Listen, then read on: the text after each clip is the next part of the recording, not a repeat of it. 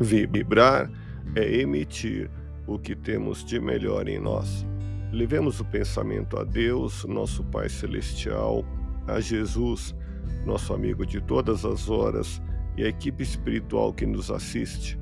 Em tranquila serenidade e confiantes no Divino Amigo, vamos doando o que temos de melhor em nós.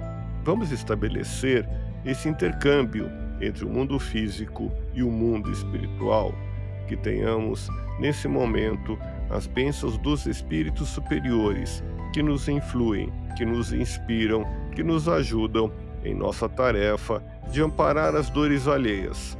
Que possamos, eu e você, pensarmos na construção de um mundo melhor e nessa integração sentir muito bem em estarmos juntos. De fato, a posse de bens materiais se constitui em entrave ao progresso do espírito. O dinheiro fascina e faz com que o pensamento se concentre sobre o seu foco. Vibremos por quem está apegado somente a bens materiais.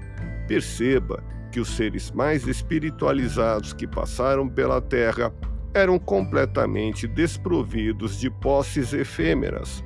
No Evangelho, encontramos a passagem do jovem rico com Jesus em que queria os bens da vida eterna, desde que não tivesse que se despojar de suas muitas propriedades.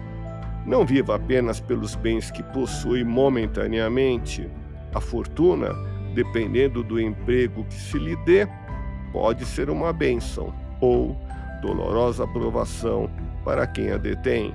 Desenvolva a parte espiritual do seu ser. Deus te abençoe e te faça feliz.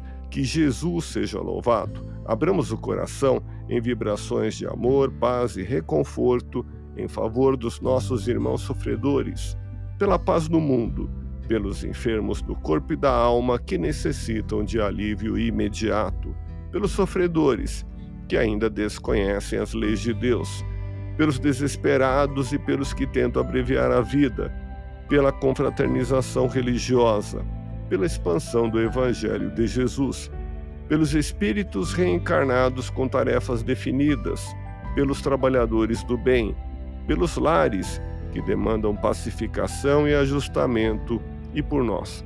Confiemos em Jesus, pois o Senhor nos oferece sempre o melhor. Graças a Deus. Ouça podcast Espiritismo. Agradeço sua audiência. Fique na paz do Cristo e até o próximo episódio.